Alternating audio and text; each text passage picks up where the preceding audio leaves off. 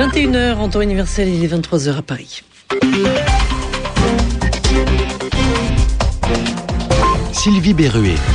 Bonsoir à tous et c'est votre journal en français facile avec Bernard Najot. Bonsoir Bernard. Bonsoir Sylvie. Le gouvernement égyptien interdit toute manifestation devant les lieux de culte, mesure prise après les violences hier au Caire entre chrétiens et musulmans. Et puis au Maroc, des milliers de personnes ont manifesté à Marrakech, rassemblement contre le terrorisme et pour des réformes politiques. Le journal en français facile. Alors justement, au Maroc, des milliers de personnes ont manifesté donc ce dimanche à Marrakech. Oui, elles ont réclamé des réformes, mais elles ont aussi dénoncé le terrorisme. Le cortège est passé devant le café où 17 personnes ont été tuées dans un attentat le 28 avril dernier. Léa Lisa Vesterhoff.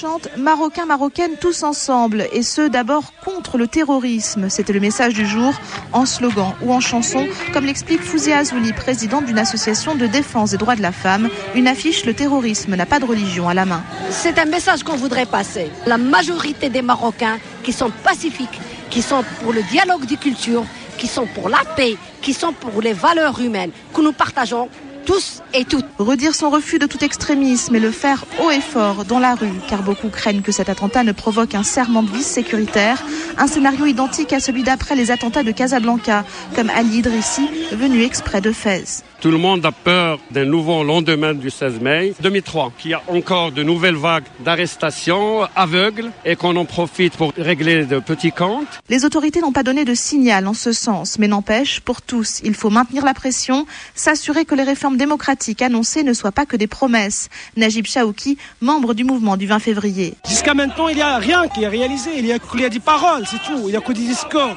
Mais dans la réalité, on voit que, que les choses, c'est les mêmes toutes les revendications. C'est une nouvelle constitution, la, libération de tous les détenus politiques qui sont encore présents, les corrompus doivent être devant la justice. Poursuivre en justice les personnalités corrompues serait déjà un premier signal d'un changement attendu par les manifestants. Léa Lisa Vesterhoff, Marrakech, RFI. Après la ville de Banias hier, celle de Tafas aujourd'hui. L'armée syrienne est entrée dans cette ville du sud euh, du pays, y semant la terreur. À Banias, plus de 200 personnes, dont de nombreux opposants, ont été arrêtés. Le téléphone, l'eau et l'électricité ont été coupés. Et puis à Londres, plusieurs centaines de personnes se sont mobilisées pour la Syrie et manifesté contre la répression en cours. Des portraits du président Bachar al-Assad ont été déchirés. Des violences aussi au Yémen. Un homme a été tué par balle, deux autres ont été blessés à Zaïdia, au bord de la mer Rouge. Des milliers de personnes s'étaient rassemblées pour euh, protester contre le manque d'essence. À Taez, la deuxième plus grande ville du Yémen, euh, deux personnes ont été tuées et quatre euh, blessées par balle pendant une manifestation d'enseignants. En Irak, la nuit dernière, des détenus se sont révoltés dans une prison de Bagdad. C'était une mutinerie. Les gardiens ont ouvert le feu. Bilan 17 morts, dont 11 prisonniers soupçonnés d'être membres d'Al-Qaïda. Depuis la mort d'Oussama Ben Laden, les mesures de sécurité ont été renforcées aussi en Irak. Des affrontements au Caire, des manifestants musulmans et chrétiens se sont réunis devant la haute cour égyptienne. Ils étaient venus protester contre les violences hier qui ont fait 12 morts et plus de 200 blessés. Depuis la chute du régime du président Moubarak, les Coptes d'Égypte, qui représentent 6 à 10% de la population, ont peur. Explication d'Ahmed Youssef, il est historien et correspondant à Paris pour l'hebdomadaire égyptien Al-Aram. Il y a des problèmes d'ordre sociaux assez aigus que le régime qui est né de la révolution ne parvient pas à régler. Alors ça, c'est une chose. Deuxième chose, il y a cette apparition des salafistes, ces musulmans fanatiques qui aujourd'hui occupent une place assez visible dans le paysage politique égyptien et qui inquiètent plein de monde. Donc ils étaient là, mais ils ne parlaient pas.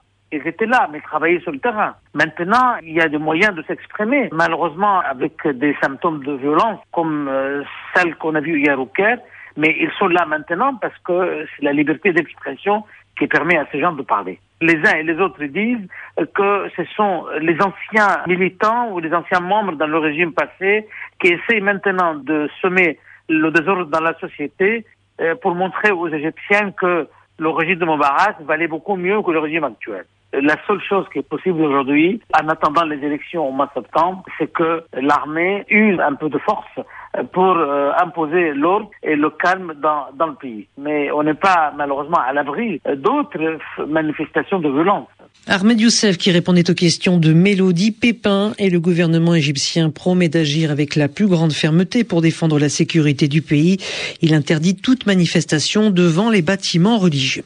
Les commémorations du 8 mai 1945. Marquant la capitulation de l'Allemagne nazie en France, Nicolas Sarkozy a rendu hommage aux résistants bretons à Port-Louis, dans le Morbihan.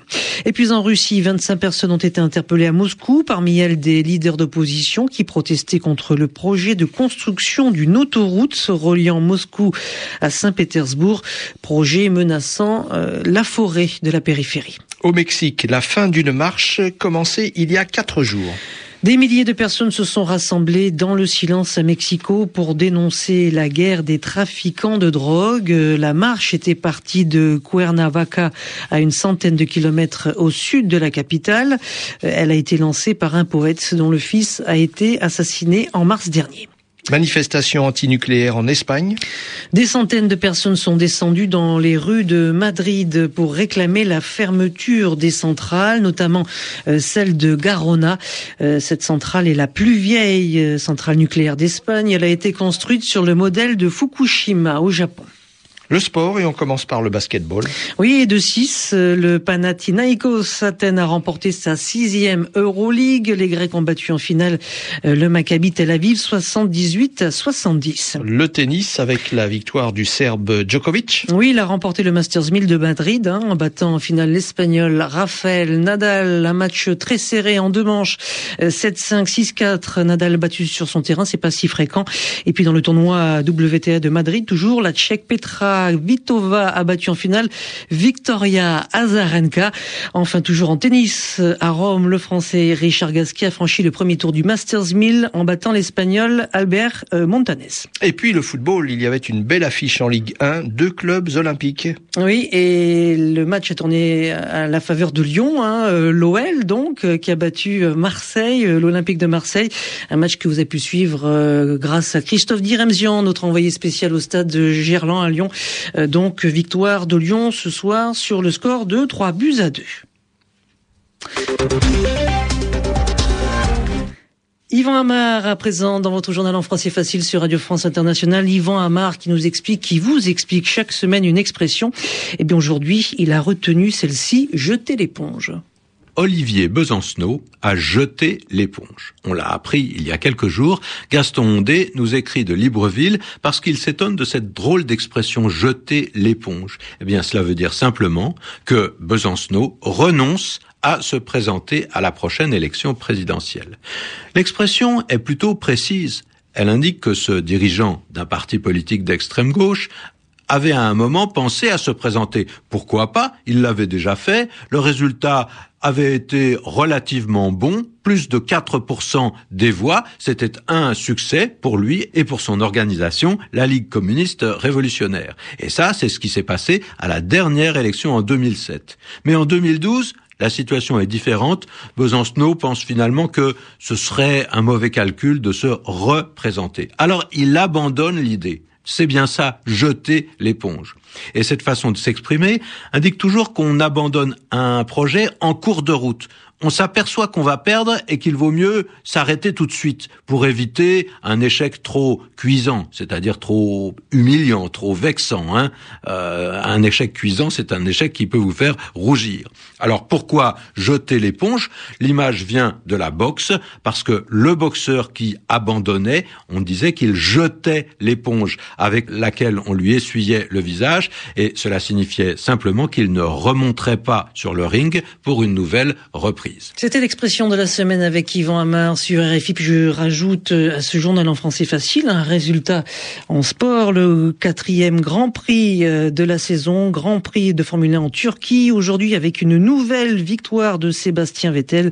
Euh, le prochain Grand Prix aura lieu le 22 mai prochain en Espagne. On en reparlera sans doute dans quelques instants sur notre antenne avec toute l'équipe de Mondial Sport au grand complet, 23h10 à Paris.